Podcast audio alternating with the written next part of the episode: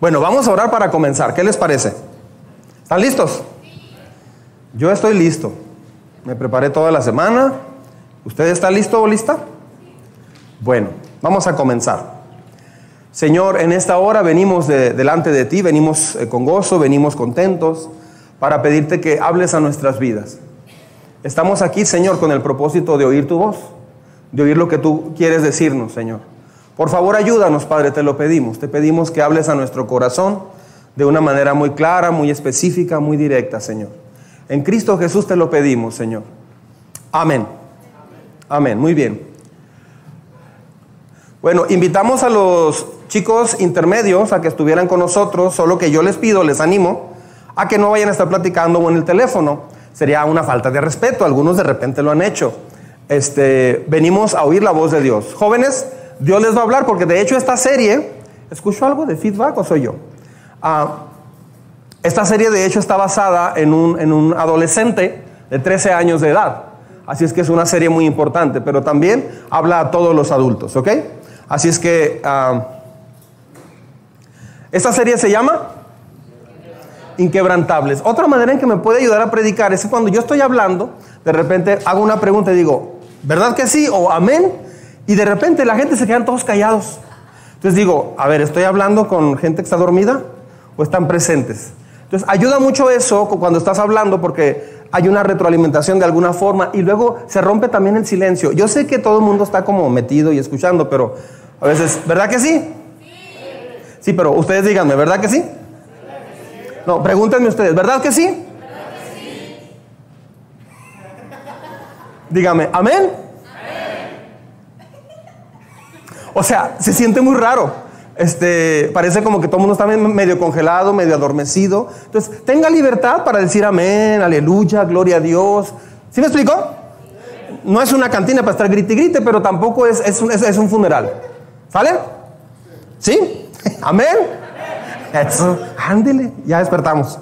Muy bien. Ah, cuando tu mundo se estremece, jóvenes y adultos, Va a llegar un punto en la vida donde hay muchas cosas que van a suceder en nuestras vidas. Ah, estamos comenzando esta serie que se llama Inquebrantables. ¿Por qué? Porque muchas cosas vienen a quebrantar nuestra vida.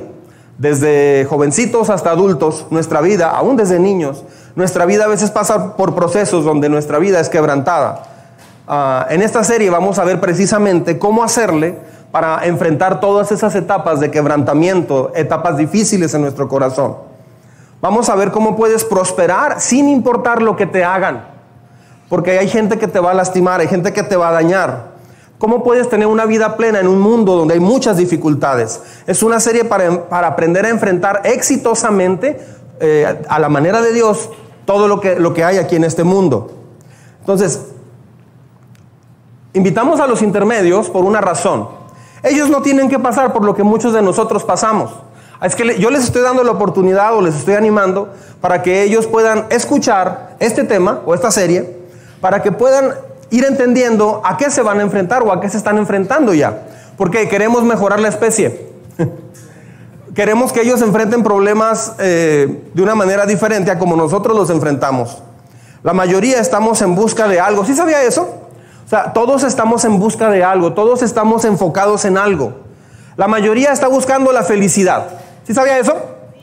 muchas personas están buscando la felicidad de muchas formas. La buscan con, placer, la buscan con un novio o una novia, eh, buscan la felicidad comprando cosas, teniendo cosas.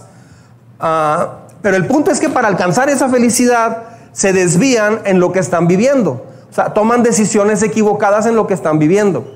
Entonces, muchos chavos comienzan, o muchos adultos empiezan a tomar decisiones basadas en llegar a ser felices. Pero, ¿qué te hace feliz?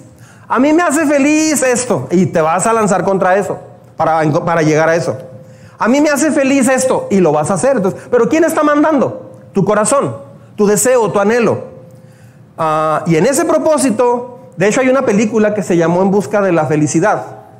Ah, y y esa película está bonita, pero a mí me da mucho sentimiento porque lo que muestra esa película es que el todo del éxito es poder avanzar en tu trabajo, en tu negocio. Ese es el todo de la película. ¿Por qué? Porque, eh, este, de hecho, el título no debiera de llamarse así, discúlpeme.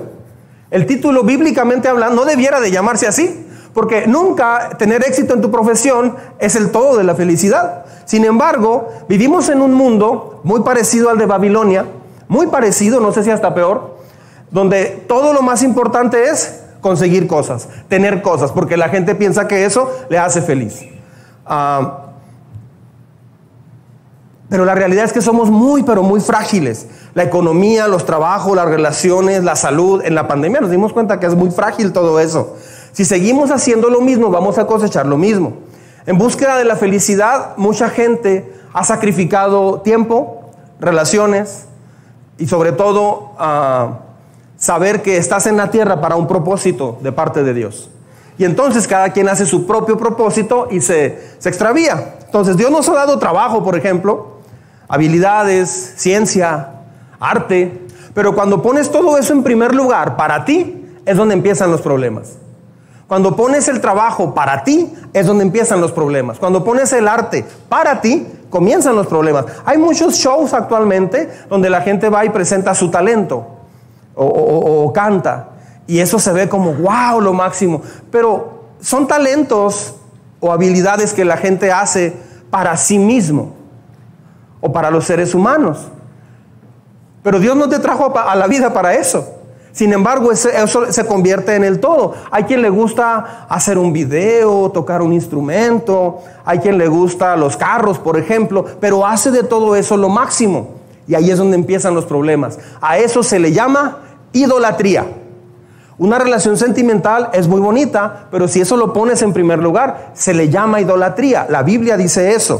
Entonces, todo eso, lo que estoy diciendo es que todo eso repercute en la vida típica y por eso el hombre está tan vacío. Por eso puedes avanzar en muchas áreas y algo te falta de todas maneras. Esto se hace poco a poco. Entonces, como vas en búsqueda de la felicidad, ¿me estás siguiendo? Como vas en búsqueda de la felicidad, eh, te topas con algunas decisiones y entonces a las cosas malas, que Dios dice que son malas, le empiezas a llamar buenas. Y a las cosas buenas, que Dios dice que son buenas, les empiezas a llamar cosas malas. Eso se hace poco a poco. De hecho, mire lo que dice la Biblia. Ah,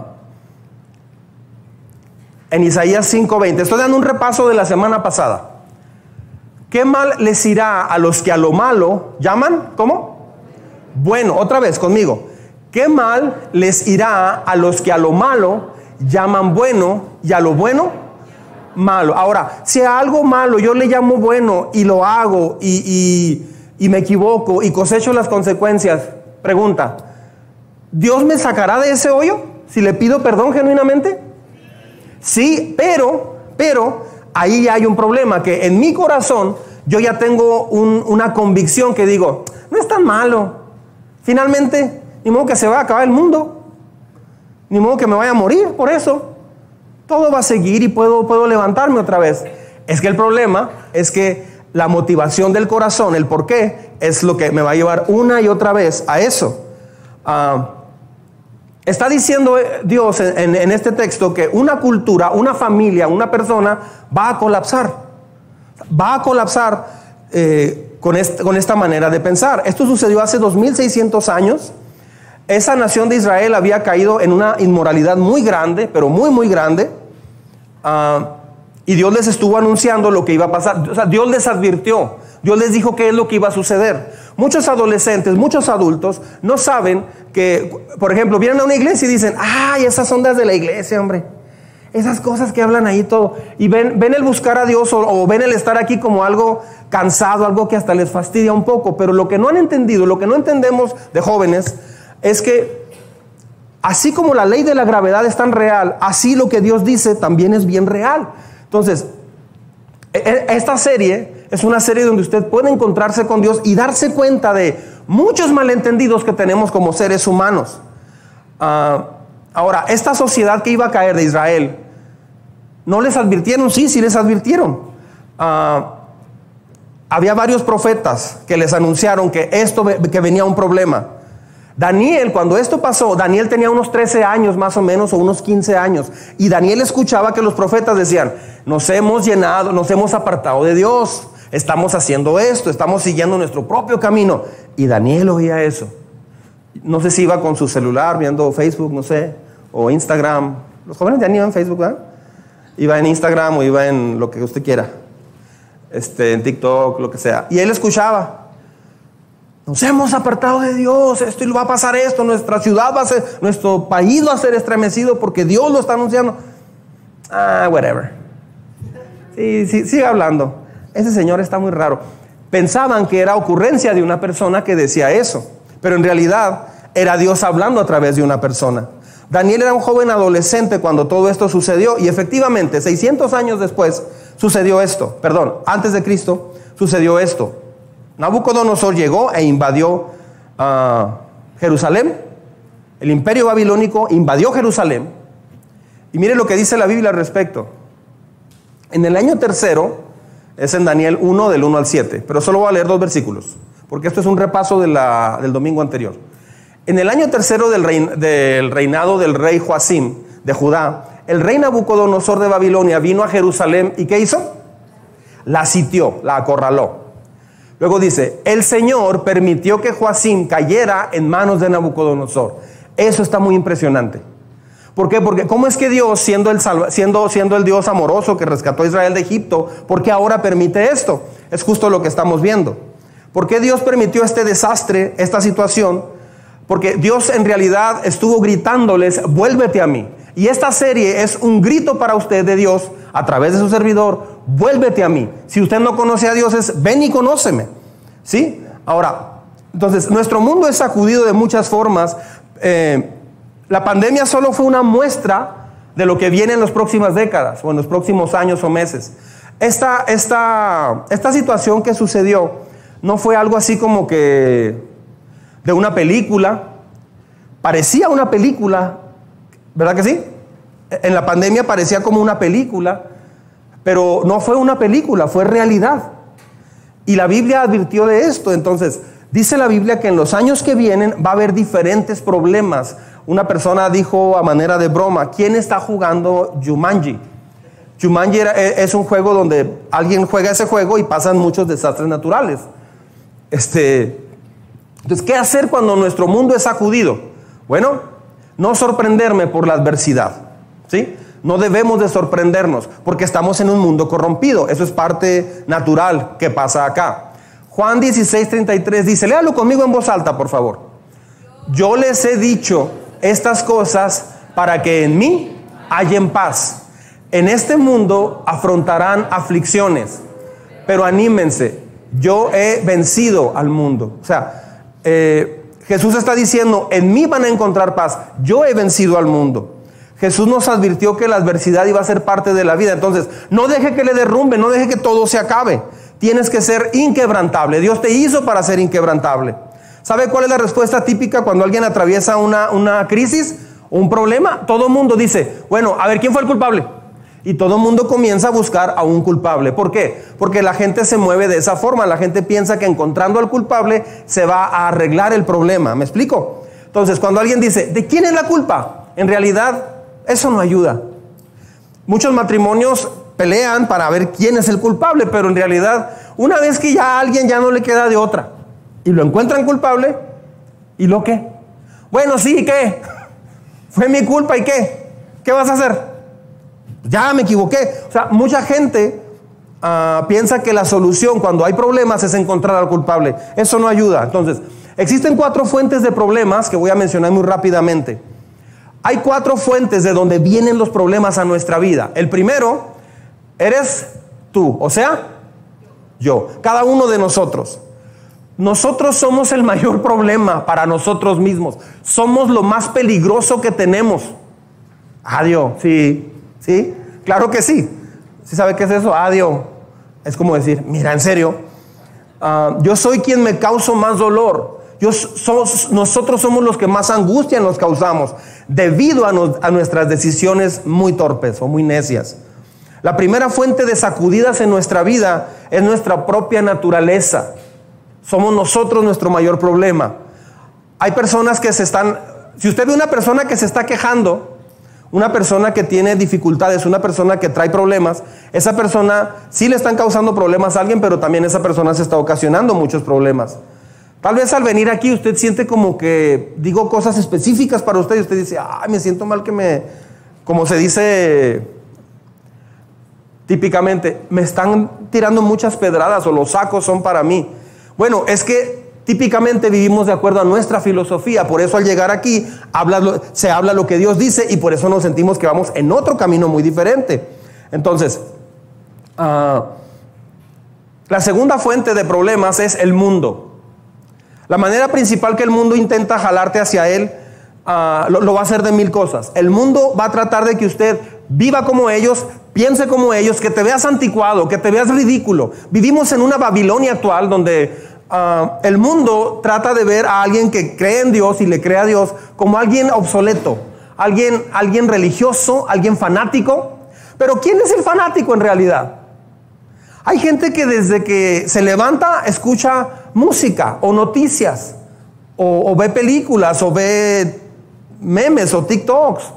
O sea, hay gente que dedica hasta seis horas a televisión y a muchas otras cosas, pero si vas a la iglesia dos horas y media o dos horas, ¿Por qué tanto iglesia? ¿Cuál tanto iglesia? No venimos ni el 10%. Entonces, el mundo le está llamando ahorita a lo bueno malo y a lo malo bueno. Una persona me dijo que eh, en, el paso hace ya como siete años me dijo, es que aquí todo el mundo sabemos que si tienes novio o novia, pues es porque vas a tener relaciones, relaciones sexuales. Sabemos que eso es normal. Aquí en el paso eso ya es normal. Bueno, acá se está normalizando mucho cada vez más, ya está muy normalizado acá. Es común eso, pero no porque sea común para el mundo, es bueno para ti. Otra vez, no porque sea aceptado por la mayoría, es correcto. No, es que en el matrimonio lo, vemos de esta forma, esto no nos afecta, esta práctica aquí o allá. No porque todos lo hagan, tú lo vas a hacer. Nuestra mamá no lo dijo. Y si él se tira de cabeza, también tú. O sea, este, de hecho Jesús dijo, entren por la puerta angosta, porque la gran mayoría van a hacer lo que todo mundo hace. Entonces, esta serie es para que usted se ubique. ¿Por qué te has sentido como te has sentido? ¿Por qué te ha pasado lo que te ha pasado? Eh, ¿Por qué no has crecido y no has desarrollado? ¿Por qué tienes miedo a la segunda venida de Jesús? ¿Por qué tienes miedo a, morir? ¿Por qué hay miedo de eso? Porque hay algo que está pasando y no te estás dando cuenta. Entonces, ah, entonces lo que hacemos es que bajamos nuestro estándar para sentirnos bien con la gente que nos rodea, con tus amigos o no sé la, tercera fuente de problemas se llama Satanás. ¿Sí? Él te odia y quiere acabar contigo. Te va a engañar muy seguido porque él te va a poner como que algo es bueno, pero en realidad es muy malo. Satanás te odia.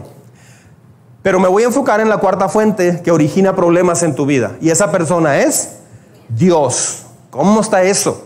¿Cómo es que Dios origina o ocasiona mis problemas? Oh, sí, algunos de los problemas, presiones y dificultades que usted va a enfrentar muchas veces vienen de Dios, pero por buenas razones.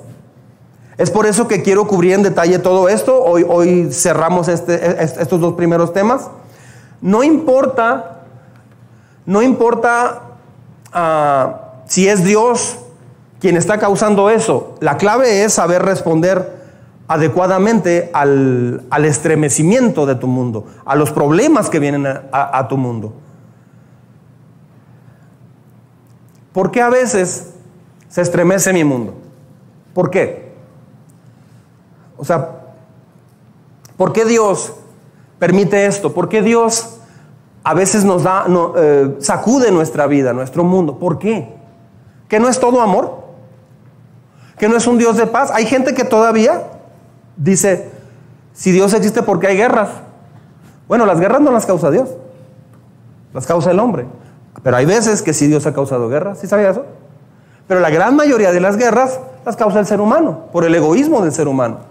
Entonces, si usted ya tiene un tiempo sintiéndose desanimado, caído, frustrado, si usted sabe que está teniendo un carácter que no es bueno, que no está bien, ah, esta serie le va a ayudar muchísimo, pero mucho se va a dar cuenta de muchas otras cosas. Número uno, entonces, la semana pasada vimos el primer punto. Dios estremece las cosas en mí. ¿Para qué? Para examinarme. O sea, a Dios le interesa examinarte. Es como cuando vas con el médico. Ah, me tocó ir una vez a un lugar eh, creo que fue al ISTE.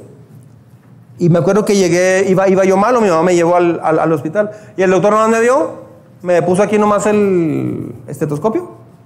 Así. Diga ah, ah. Ok, y ya fui y se sentó. Ácido acetil salicílico y no sé qué más me dio. Ni tres minutos le llevó, yo creo, así muy rápido. Este, Dios no te examina así. Dios no te examina así. Dios quiere examinarte porque Él es un Padre perfecto y Él te ama. Entonces, a veces Dios permite que tu mundo sea sacudido porque Él quiere ver tus motivaciones. Ah, ay, Señor, te fallé, no fui a la iglesia. Ok, Dios no lo deja ahí. Dios dice, ¿y por qué no fuiste? Ah, pues porque no fui. Pero tú me perdonas, ¿no? Sí, sí, pero el punto no es el perdón. Dios te perdonará. Sí te puede perdonar, pero Dios va más allá y dice, pero ¿por qué no fuiste? Ah, es que me quedé en la casa. ¿Y para qué te quedaste? Ah, porque ahí Dios va ayudándote a ver lo que tú no has visto, pero que Dios ya ve.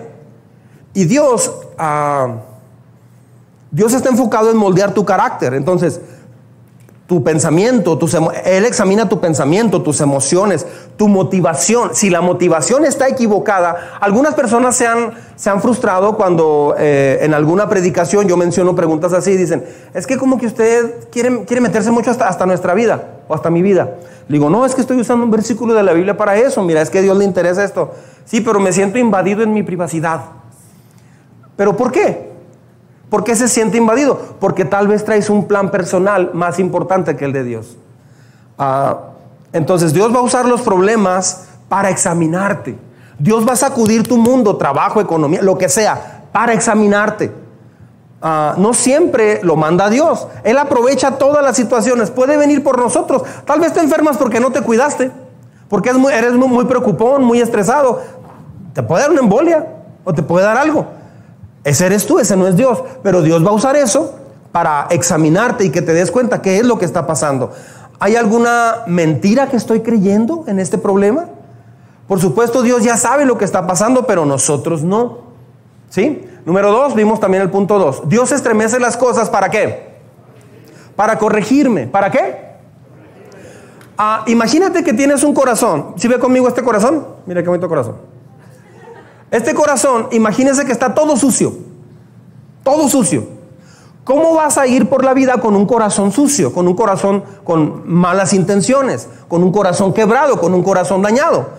Sígame con cuidado. Usted tiene un corazón que a lo mejor está lleno de manchas. Se va a casar con otro corazón lleno de manchas.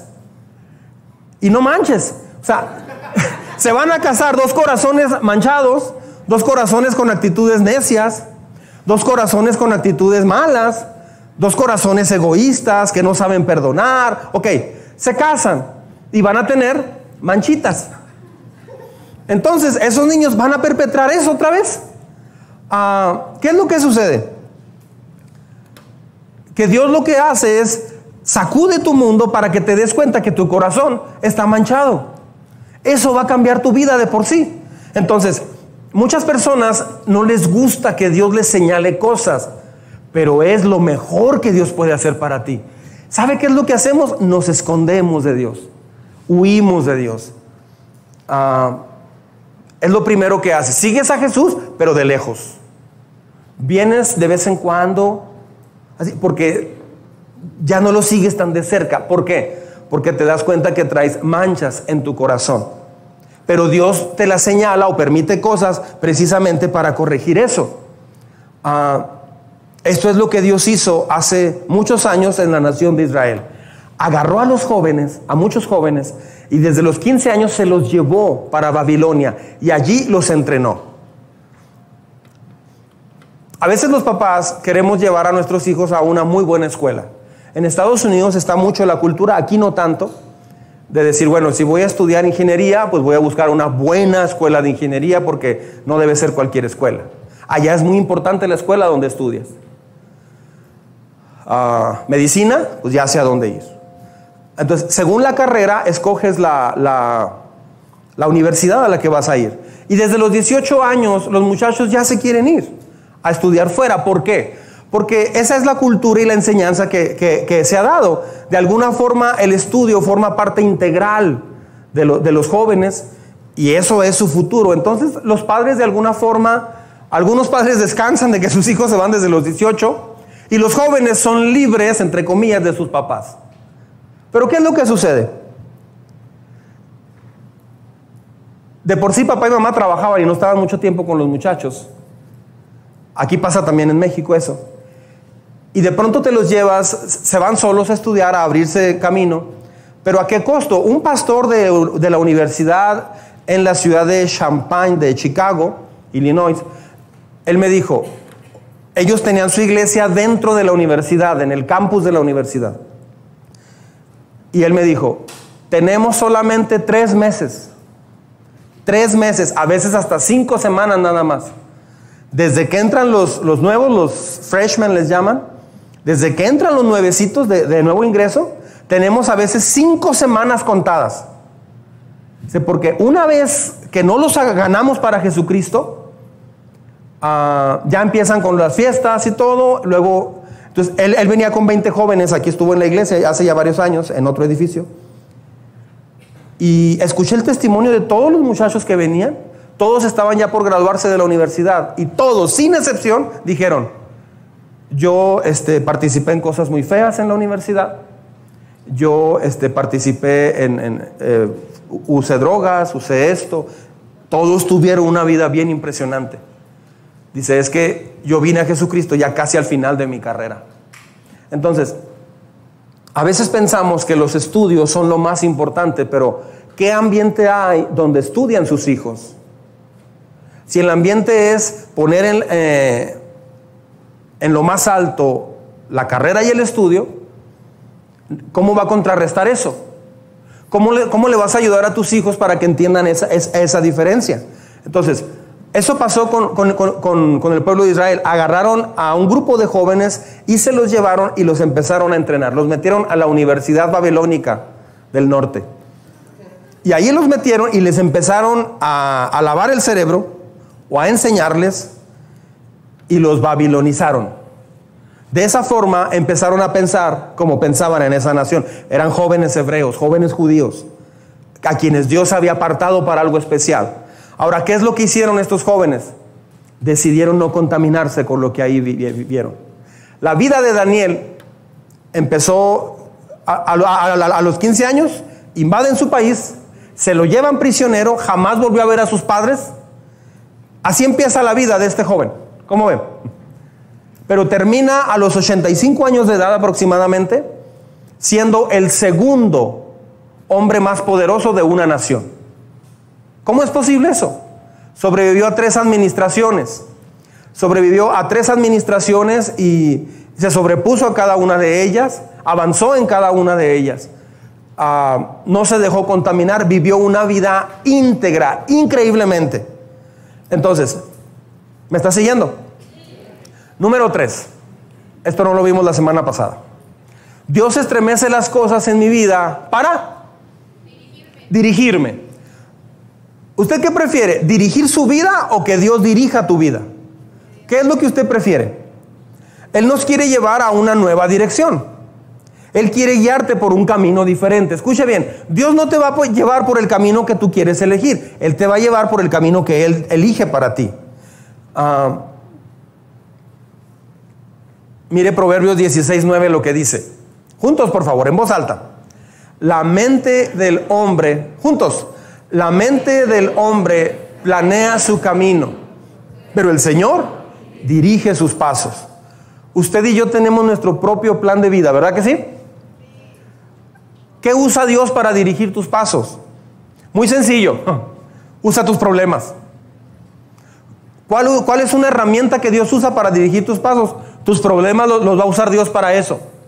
O sea, Él no necesariamente manda problemas, a veces sí, pero muchas veces los ocasionamos nosotros, el mundo o Satanás. Entonces, ¿cuál es la herramienta más usada por Dios? Si usted ve la Biblia adecuadamente o a, fondo, Dios va a usar tus problemas para decirte, por aquí no es. Y nos duele, ¿verdad que sí? Nos duele, pero es Dios poniéndote por aquí, no, por aquí no. ¿Por qué? Porque aquí te van a matar, te va a ir mal. Vas a echar a perder tu vida y no voy a permitir eso. Pero ¿por qué no? Y entonces Dios está tapando una puerta y, tú estás orando sin entender lo que Dios está haciendo. Te dicen, Señor, ¿por qué? Por favor, Padre, ábreme esta puerta. Y es Dios mismo quien la está tapando. Señor, ¿por qué no me dan ese trabajo? ¿O por qué no me aceptaron en la universidad? ¿Por qué no está pasando esto o no está pasando aquello? ¿Por qué? Y Dios está tapando eso. ¿Por qué no me va bien en esta situación? ¿Por qué esto no cambia? Dios está al frente tapando eso. Y usted está orando para que Dios abra la puerta que Dios mismo está cerrando. ¿Sabe cómo se llama eso? Desconexión. Desconexión. Ah, esta serie es para que se reconecte con el propósito de Dios. ¿Ha notado que los problemas cambian nuestros planes? ¿Sí o no? Claro que sí. Cambian los planes inmediatamente. ¿Qué hace Dios? Te está redirigiendo. Eso es lo que está haciendo Dios. Te examina, te corrige y te dirige. Cuando las cosas están yéndose por otro lado. El dolor, fíjese bien, ¿eh? el dolor es una motivación muy poderosa para cambiar, ¿o no? ¿Sí? O sea, cuando me acuerdo que iba una vez por la Valentín Fuentes, estaba el tráfico a la una de la tarde de la Nicolás Bravo y la primaria Nicolás Bravo y el Bachilleres. Y estaba así, ya no sé si ha pasado por ahí alguna vez. El tráfico se pone bueno. Iba yo caminando, me acuerdo, iba caminando y veo que viene una señora con los niños platicando con la comadre o no sé con quién. Y entonces venía un niño y la mamá venía plática y plática y no se fijó, entonces estaban los carros parados, pero del otro lado iban pasando los carros porque es de doble sentido. Entonces le dice, dice el niño, mamá, pasamos. Sí, mi Juan, dale, córrele, pero ni volteó a ver. O sea, volteó a ver así rápido y no se fijó que, ya, que acá venía un carro rápido. Yo estaba enfrente y vi todo eso. Veo que el niño viene y viene el carro. Entonces pasa el carro y el niño cruzó corriendo con su mochila, así, más o menos a este ritmo. Digo, no corrió así, yo corrí como curioso, ¿verdad? No, no, no, no corrió de esa forma, corrió más atlético. Este, y el niño corrió y se estrelló en la, en la primera puerta del carro, así. Chocó el niño y el carro iba en movimiento, iba a 20 kilómetros, iba despacio. Chocó y se cayó y el niño se levanta. ¡Ah! Gritó así bien feo y salió corriendo, se estrelló con un poste el niño. se estrelló con el poste, se cayó y ahí se quedó y luego se levantó otra vez y ya iba a salir corriendo otra vez para la calle, pero en eso lo agarró alguien. Yo estaba poquito lejos de ahí. Entonces cruza la mamá y dice, exceso de velocidad, ya conoce esa historia. Agárrenlo, quién sabe cuándo la mamá. Yo vi todo. No me quedé testigo porque iba muy apurado y mi mamá me estaba esperando con las tortillas. Entonces, Entonces, me acuerdo que este, o sea, me, llamó mucho la atención porque yo estoy seguro que ese niño ya no va a cruzar la calle así a partir de ese día. Yo creo que se va a fijar. El dolor te hace cambiar. ¿Sí o no?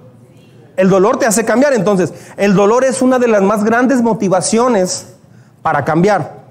Ah, mire lo que dice Proverbios 20:30. Vean lo que dice Proverbios. Juntos, por favor, en voz alta. Los golpes y las heridas curan la maldad.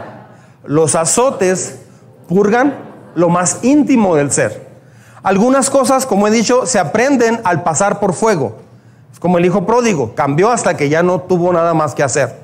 Mientras este muchacho tenía dinero para gastar en lo que él quisiera, en Las Vegas, por ejemplo, este muchacho estaba bien. Pero cuando Dios le quita eso, cuando se le acaba el dinero, se queda sin amigos, se queda sin nada, las cosas cambiaron. Dios estremece las cosas para dirigirte en una nueva dirección. ¿Por qué? Porque tomaste un atajo que no era correcto.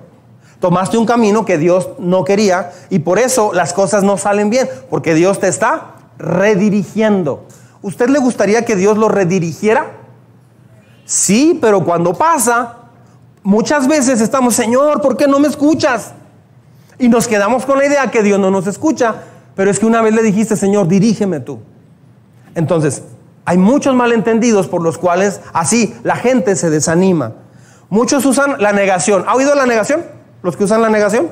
No, no, no pasa nada. ¿Cuál problema? No, todo está bien. Todo está bien. Este, la vida destrozada, todo, todo mal. No, no, son, son cosas normales. Anda mal. Pensamos que la negación arregla las cosas. Otros usan la declaración. No, sí, declaro que todo se va a arreglar en seis horas. Lo declaro en nombre de Jesús. Amén. Es más, si esta puerta la tapó Dios, declaro que Él mismo se va a hacer un lado. Y me va a ver cómo le hace, pero quiero que eso lo haga Dios. Aunque no sea su voluntad, automáticamente, por mi declaración, los ángeles van a venir, hasta van a quitar a Dios mismo. Y no acepto un no por respuesta. Ma, pues este. O sea, e, eso es una teología bien, bien rara, bien equivocada, humana totalmente. Salmo 119, verso 59. Vea esto, qué padre está. Mire lo que dice Dios. Me he puesto a pensar, este es el rey David, me he puesto a pensar en mis caminos. ¿Y qué ha hecho? He orientado mis pasos a tus estatutos, o sea, a lo que Dios dice. Ahora, creo que él no pensó esto hasta que vino el problema. El rey David mismo no cambió, no oró de esta forma hasta que no se enfrentó con un problema. Así es que el, el problema, él probablemente ni siquiera pensó hasta que ya se enfrentó a las cosas. Escuche bien, Señor, tengo problemas. Creo que Dios diría, bien, ya tengo tu atención, porque no me estabas escuchando. ¿Me deja repetir eso? ¿Sí me escuchó? Señor, ¿por qué tengo estos problemas? Ayúdame, ya no aguanto, por favor, ayúdame. Dios en ese momento muchas veces dice, bien, justo aquí te quería traer para que me volvieras a escuchar. ¿Le ha dado una instrucción a un niño que no hace caso?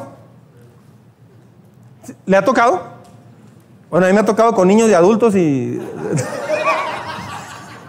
de veras se siente bien frustrante. Una persona llega y me dice, pastor, fíjese, trae un problema tremendo, pastor. Así ya sabe, mi esposo, quién sabe qué, o mi esposa, no sé qué, y así. Y luego en el trabajo, todo bien mal. Y le empiezo a decir, ah, bueno, mire, es que hay que, en Dios hay que hacer esto, empiece por esto. Y todavía ni acabo, apenas estoy empezando. Me dice, no, y deje usted, déjeme le cuento cuando quién sabe, pum, pum, pum. ¿Ok? Sí, por eso le digo, mire, lo que tienen que hacer, y es que se siente bien feo, pastor. Por eso, escúcheme, mire, así, así, usted, si supiera por lo que ha pasado, ahí mejor ya me rindo.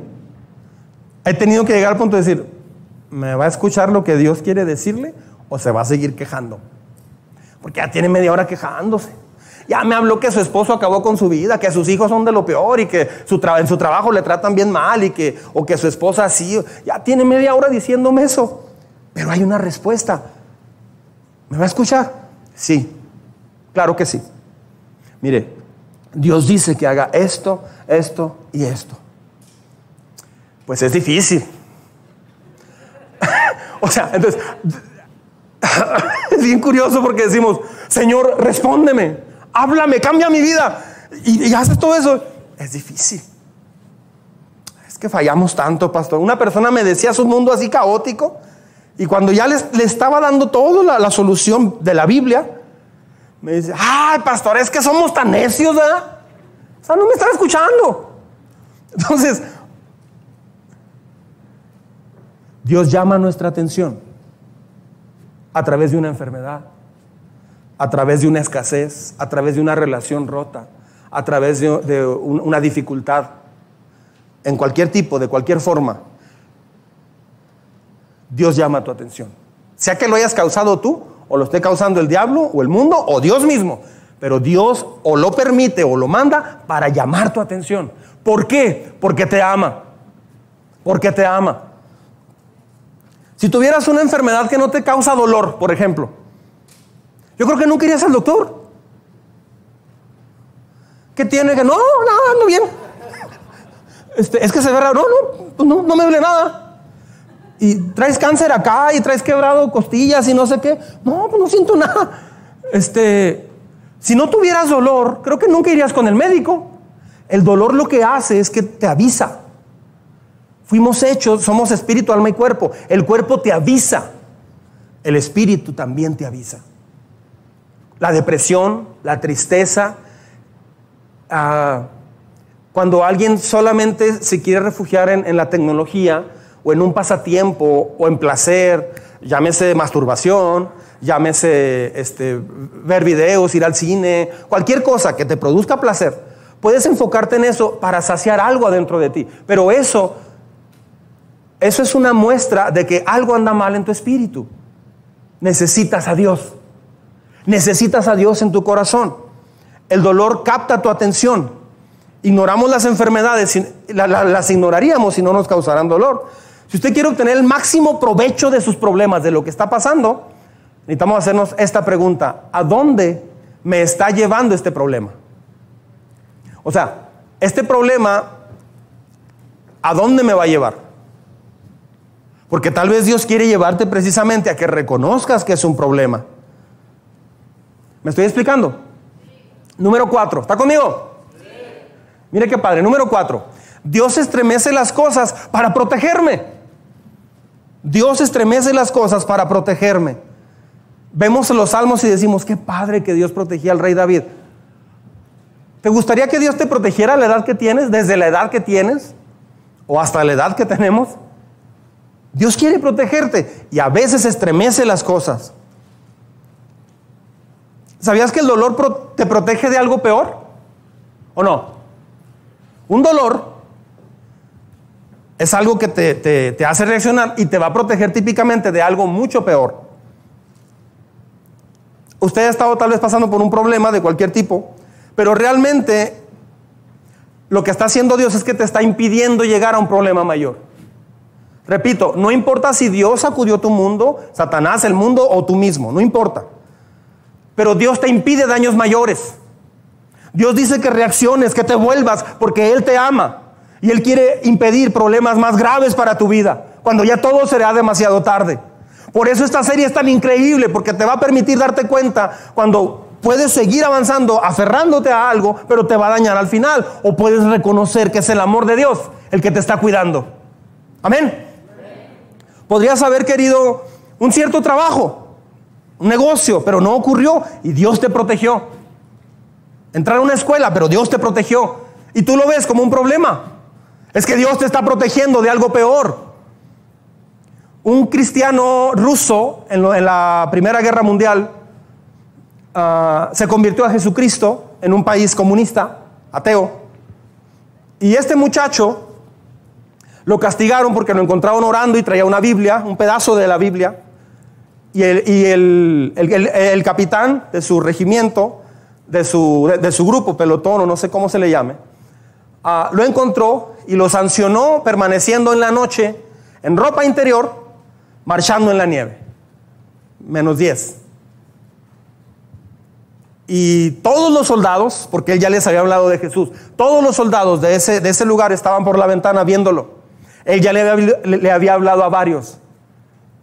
Y este muchacho estaba con su rifle en ropa interior, sin camisa, sin pantalón, descalzo, en la nieve estaba marchando y él estaba alabando a Dios.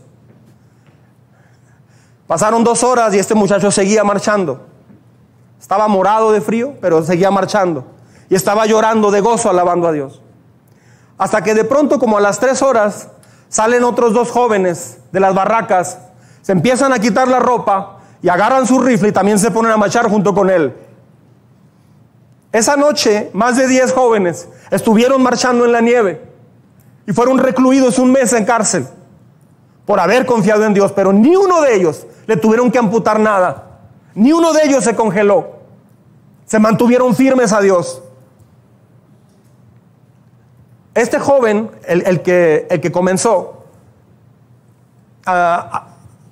semanas después, le pidieron que llevara el pan hacia otro lugar, el pan que estaban horneando a otro cuartel.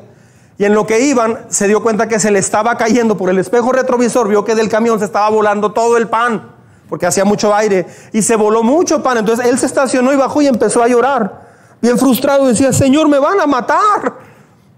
No hay pan y, se lo está volando, Señor, ayúdame por favor. Y él recogió el pan, lo, lo, sacudió como pudo y lo volvió a echar en las bolsas, cerró las bolsas y iba llorando porque tenía que llegar a la hora de la comida y iban a comer los generales y lo iban a sancionar. Avanzó otros cinco minutos y al dar una vuelta estaba una vía de tren. Y otro camión iba junto con él, a él no se le cayó el pan, pero a este muchacho sí, el otro camión quedó hecho pedazos por el tren. El tren se descarriló e hizo pedazos el camión.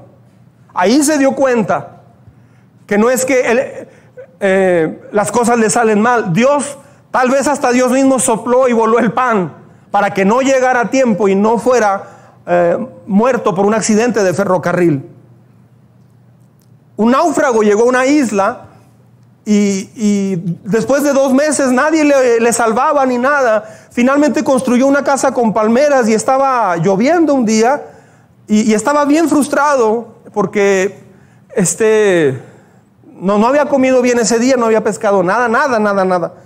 Pero dice, bueno, finalmente voy a mi casa. Y él era creyente en Dios.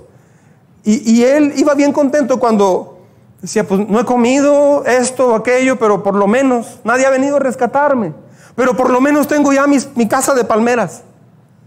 Y justo cuando va como a 50 metros, cae un rayo y empieza a arder su, casa. Dice, oh, ¿qué te hice? Le grita a Dios. ¿Qué te hice? Nomás esto falta. Y se cae al piso y llora y llora y llora hasta que se quedó dormido. Estuvo gimiendo de dolor y frustración. Dos horas después alguien lo despertó en el hombro. Era un grupo de personas que llegaron en una lancha. Dijeron, Señor, ¿está usted bien? Vimos la señal de humo que nos mandó. Es Dios cuidándote. Pero nosotros estamos rezongando y renegando porque somos como torpes cachorros, así dice una canción. Nosotros quejándonos y frustrados y Dios protegiéndonos. Así es que eso te hace quebrarte, pero en realidad no te das cuenta que Dios te está cuidando. Ojo para la próxima. No nos quejemos, mejor alaba al Señor y dale gracias. Señor, no se permitió esto. Gracias, Señor. Tú sabes. Señor, gracias, Señor. O sea, eso no es masoquismo. Sí, Señor, me arrojó el carro. Gracias, Padre, te alabo. No, no estoy diciendo eso. Estoy diciendo que le des gracias a Dios porque tu vida está confiada totalmente en Él. A veces un problema es una bendición disfrazada. ¿Sí sabía eso? A veces un problema es una bendición disfrazada. Va a haber momentos en, que tiene problemas cuando haces lo correcto. Mire, oí de un ejecutivo muy importante en, en Estados Unidos, un hombre de negocios, un prominente hombre de negocios, que era del top 10 de una compañía grandísima, grandísima, y le pidieron que hiciera algo ilegal en la empresa, algo muy poco ético, y él dijo, no, lo siento, simplemente no puedo hacerlo, discúlpenme. Dice, tienes un puesto envidiable. Dice, lo siento, yo soy un seguidor de Jesucristo, no lo voy a hacer. Yo tengo mis convicciones, no voy a hacer algo inmoral. Lo despidieron. Él perdió su pensión, perdió su trabajo. Parecía algo muy malo, pero un mes después el organismo de la FCC en Estados Unidos, puso a todos los ejecutivos de esa corporación en la cárcel. 20 años de cárcel a todo ese grupo.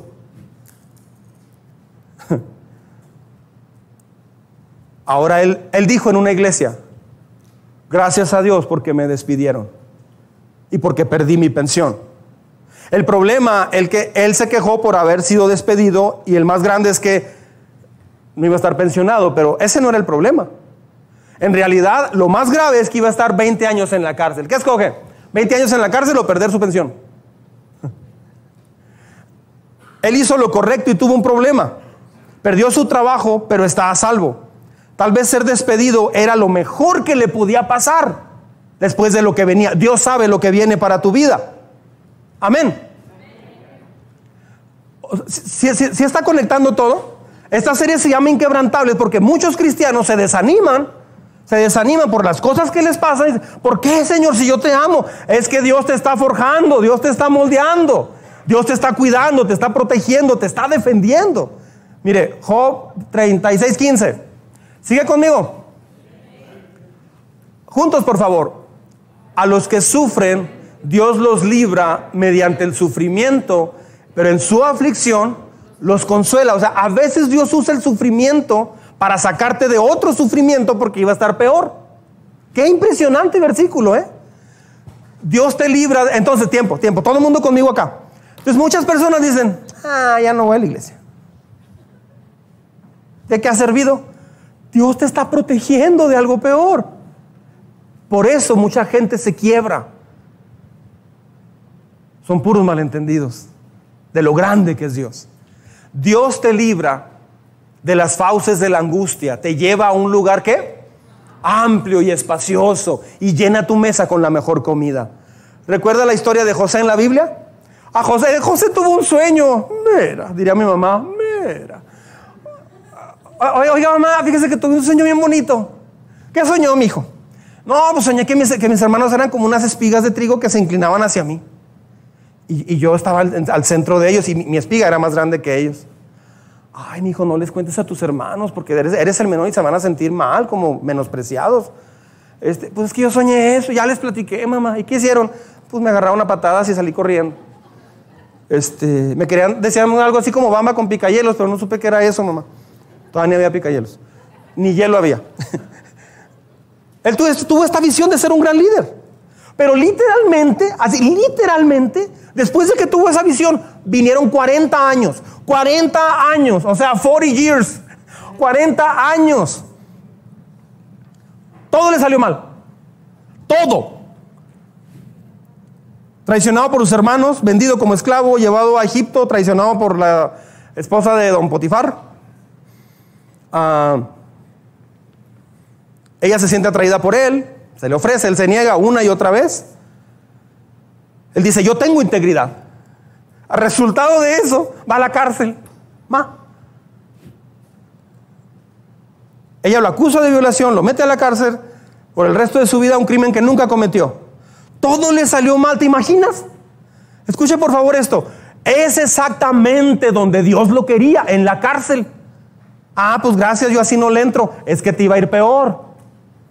Es que Dios te está forjando. Entonces, háblese por favor a usted mismo cuando esté por tirar la toalla, por quebrarse. Y dígase por favor, Señor, yo sé que estás trabajando en mí. Estos 21 años que acabamos de pasar como iglesia, los primeros 21 años, ah, ¿sirvieron de algo? Claro que sí. Claro que sí. No estaríamos donde estamos de no haber sido por esos 21 años. Repartimos más de 45 mil invitaciones en esos 21 años o más. Invitamos a decenas, a cientos de personas a Cristo. Hicimos muchos retiros donde la gente dijo, entendí quién es Dios. Hubo tantas cosas increíbles. Ninguna iglesia que crece debe de ignorar la época de sus pequeñeces, porque es donde Dios empieza a forjar el corazón es donde Dios enseña las más grandes verdades. Y eso sucede a nivel iglesia y a nivel personal. Hay muchas cosas que le salían muy mal a José. Hasta la segunda mitad de su vida es cuando él empieza a ver todo totalmente diferente. Terminó como segundo al mando en Egipto, la casa de Faraón, la nación más poderosa de ese tiempo. Génesis 50, 20. Ustedes pensaron, ah, lo está notando, ¿verdad? juntos. Ustedes pensaron hacerme mal, pero Dios transformó ese mal en bien. Eso es increíble. Hay personas a las que no le agradas. ¿Sí sabía eso? Hay personas a las que no le agradas porque eres cristiano, porque tienes una postura moral. La gente se enoja. ¿Por qué? Pues porque esto es Babilonia. Lo siento, pero esto es Babilonia.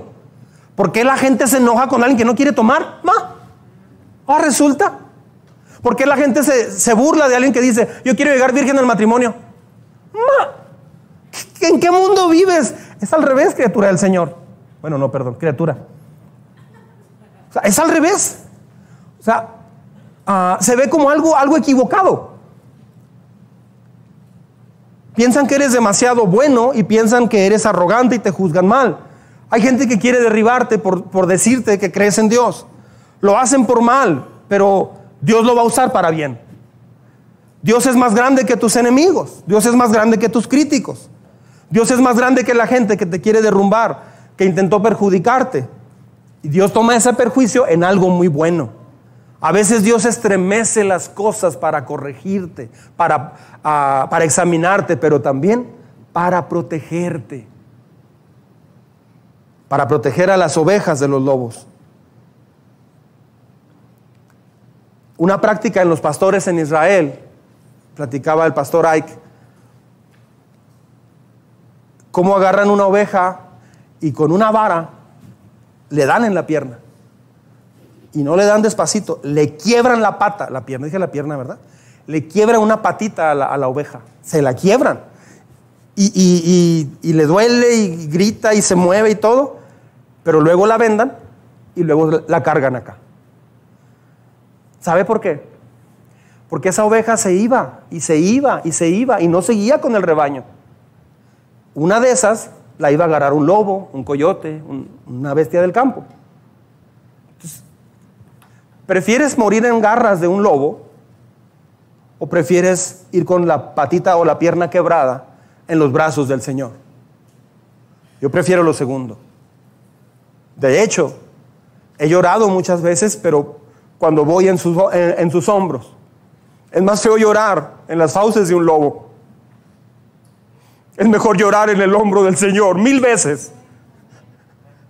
Porque si alguien se atreve, alguien que dio su vida por ti, te quiebra esa pierna, debe de ser alguien tan amoroso, porque no es un Dios malo. Tanto así te ama Dios. No es divertido dañar a alguien que amas, pero al igual un cirujano te corta y te abre, pero para sanarte. Dios te va a romper, pero para salvarte.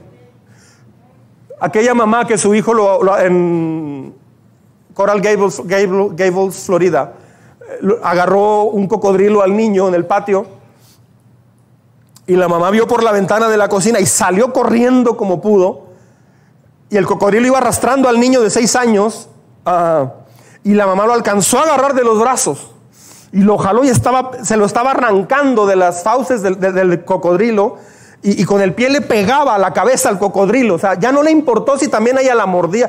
No le importó. Le pegaba en los ojos hasta que lo soltó y se lo arrancó. El niño bañado en sangre lo llevó al hospital.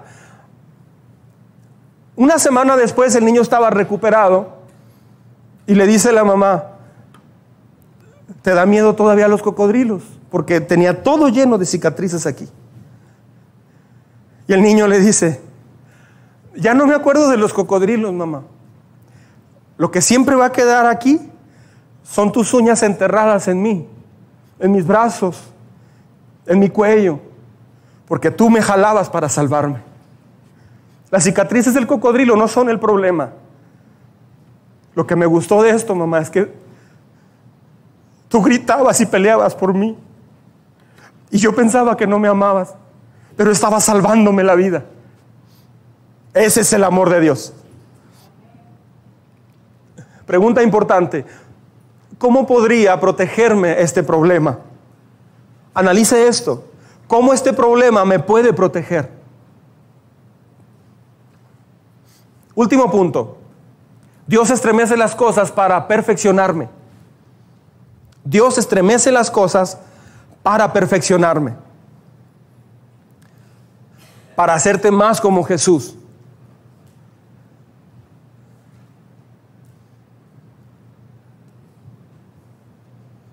Crecemos a través de la enfermedad. ¿Sabía eso?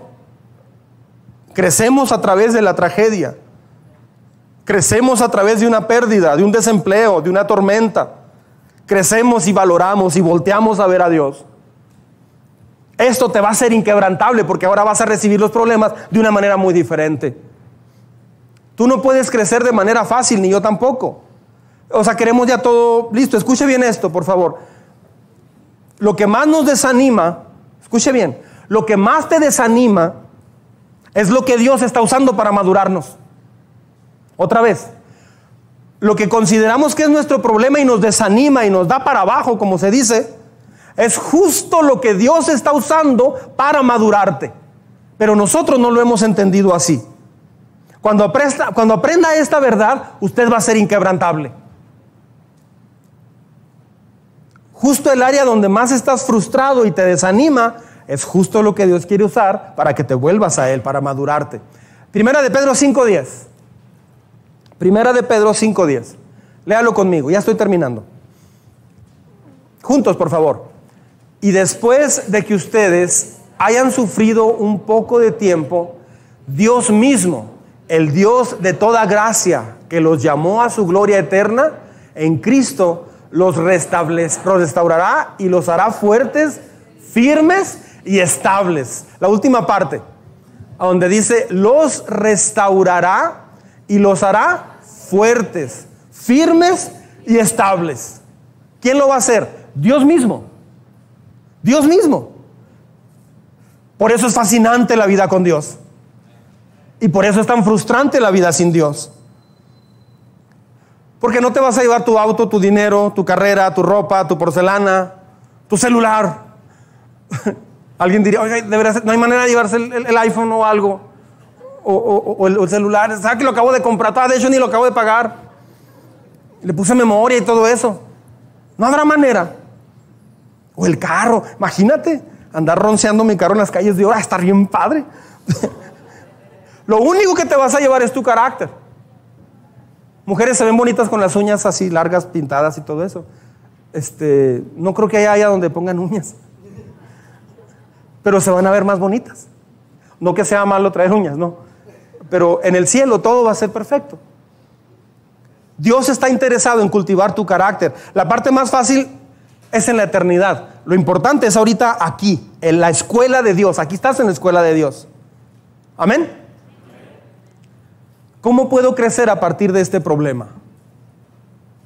Esa es la pregunta en este punto. ¿Cómo puedo crecer a partir de este problema?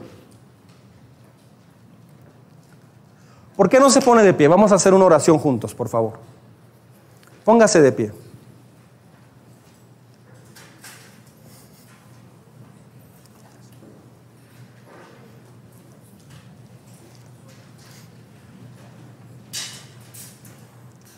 Invito al Ministerio de Alabanza. Vénganse para acá, por favor.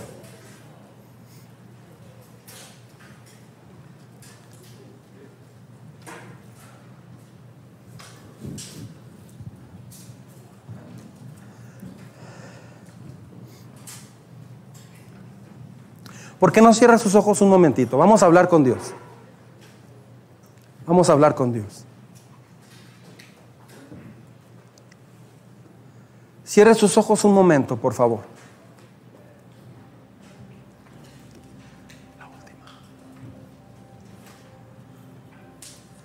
Así con sus ojos cerrados, yo le invito a hacer una oración conmigo.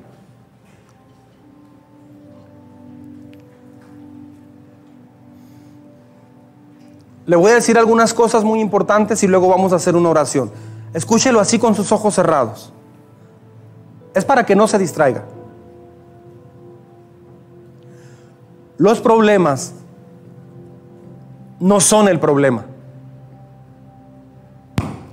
Todas esas cosas que pensamos que son nuestros problemas o que son tus problemas, no son en realidad tus problemas.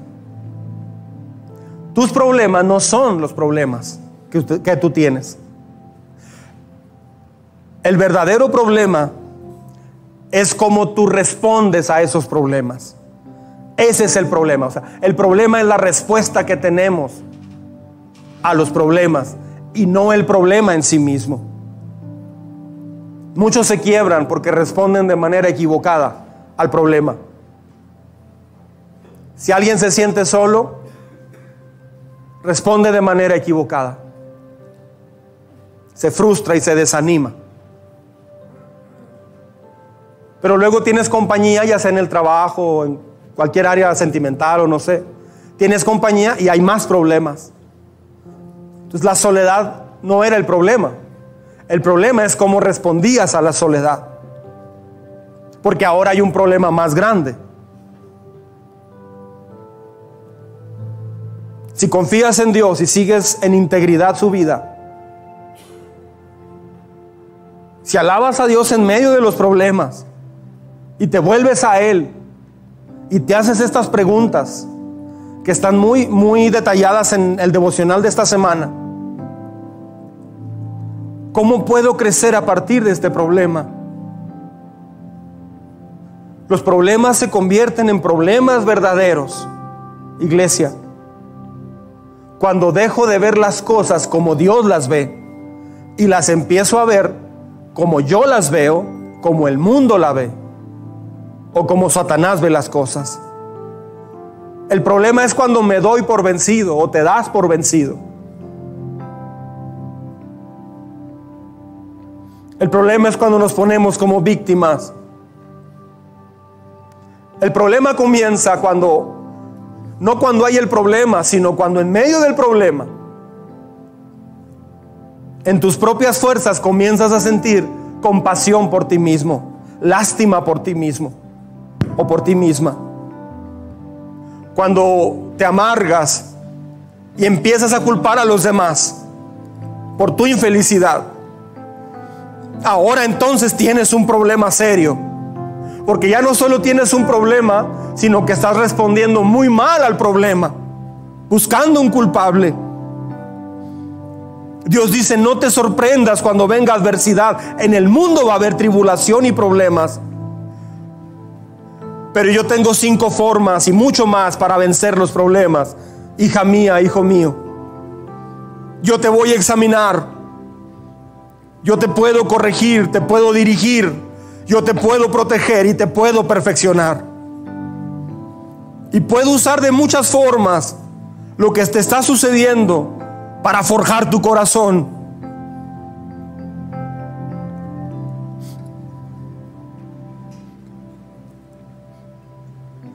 ¿Por qué no le pregunta a Dios lo siguiente? Ahí en oración, en silencio o en voz bajita. Señor, ¿en qué problemas estoy respondiendo de manera incorrecta? ¿De qué forma me estoy dando cuenta a través de este mensaje? Que he respondido de maneras muy equivocadas a los problemas que hay. Y he buscado culpables y me he sentido desanimado o miserable.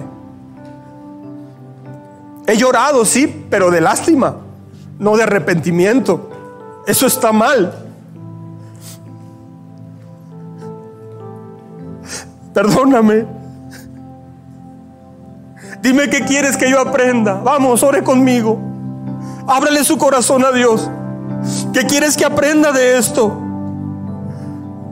Tal vez me he puesto a sentirme un fracasado o fracasada. Y me pregunto por qué a mí. ¿Qué quieres que aprenda, Señor? Eso es lo que voy a preguntar a partir de hoy. ¿Qué quieres que sepa? ¿Qué quieres que cambie? ¿Cuál dirección quieres que tome? Señor, estás utilizando este problema para perfeccionarme. Sé que estás obrando en mi vida. Aun cuando no lo reconozco y ni siquiera lo entiendo, no por eso tú dejas de obrar en mi vida. Tu obra, tu obra en mí, Señor, dígale, vamos. Tu obra en mí, Señor, no depende de que lo entienda o lo acepte. Tú me amas y tú vas a obrar. ¿Por qué no le dice a Dios esto con todo su corazón? Señor mío, yo quiero aprender a confiar en ti con todo mi corazón. Quiero confiar en ti con todo mi corazón, no con mi intelecto. No voy a, depender de mi propio entendimiento, ni de mis filosofías, ni de mi análisis. Dios, quiero honrarte en todo, en el trabajo, en la escuela, en la casa, en cualquier lugar y en cualquier otra cosa. Y Señor, si confío en ti, vamos, ore conmigo, hable con Dios. Y si confío en ti, Señor, y aprendo a no depender de mi propio entendimiento, y te honro en todo lo que haga, tú me has prometido que me darás la victoria. Yo creo eso. Lo que hoy me has hablado, lo creo totalmente. Enséñame a través de la vida de este joven Daniel estas semanas. Señor Jesucristo, hoy decido confiar en ti con todas mis fuerzas, sin importar cómo me sienta, sin importar si esté o no de acuerdo contigo. Hoy, Señor, voy a confiar en ti con todas mis fuerzas. Quiero confiar en ti toda mi vida. Eso es lo que estoy haciendo hoy, Señor. Y lo hago con todo mi corazón. Perdóname por los días y las noches en que he renegado contra ti. O he pensado que buscarte no es la gran diferencia cuando he estado en problemas. Y he llegado a la conclusión, humanamente hablando, de que me ha servido ir a la iglesia o buscarte si siguen los problemas. No entendía lo que estaba pasando. Este día, Señor, has derribado argumentos ilógicos en mi vida, argumentos equivocados, ideas erradas en mi corazón. Tal vez mi hogar puede estarse desmoronando porque mi familia no te conoce. Tal vez el trabajo se puede estar cayendo en pedazos o la salud de un ser querido. Pero tú sigues siendo Dios. Tú sigues sobrando en mi vida. No voy a permitir que mi corazón se vuelva a inclinar a juzgarte, Señor, pensando que no me oyes. Me da mucha pena oír la historia de José resumida en 40 años de situaciones duras. Y yo al mismo tiempo quejarme de problemas mucho más insignificantes. Pero te agradezco, dígale a Dios allí, te agradezco mucho porque me permites darme cuenta a tiempo. Estás llamando mi atención. Gracias por este grito como mi Padre. Gracias por jalarme de las fauces de alguien que me quiere devorar. Gracias Señor por tirar mi comida y permitir que llegue tarde a un lugar. Por no permitirme la prosperidad económica que he esperado o la prosperidad en relaciones o en la familia.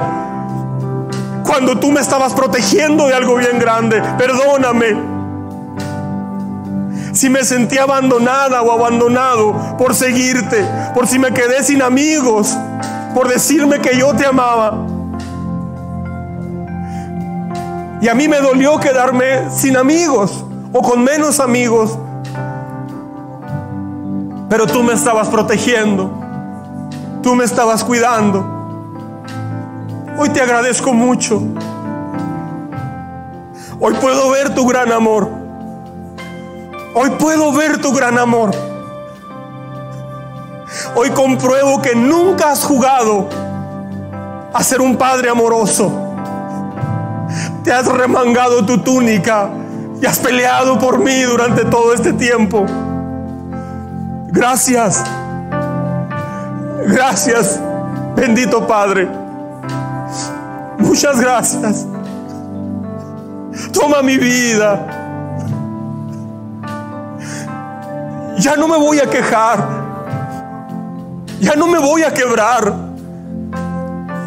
voy a adorarte. Vamos, dígale, recobre fuerzas conmigo, voy a adorarte, voy a ir a tu palabra, voy a poner una canción de adoración y voy a levantar mis manos y voy a celebrar mi victoria en ti.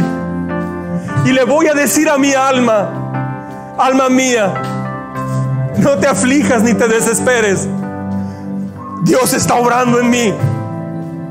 Mi fracaso pasado no me define mi presente actual.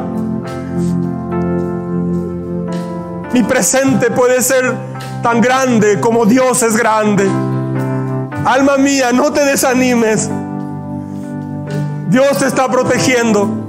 Dios te está examinando para para pulirte, para forjarte. Alma mía, espera en Dios. Espera en Dios lo que Él va a hacer. Una obra grande y preciosa. Y mientras tanto, yo habitaré en tu presencia, Señor. Mientras tanto, yo me deleitaré en tu presencia.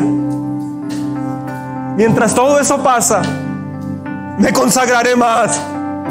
Te adoraré más te buscaré más, seré más íntegra o más íntegro.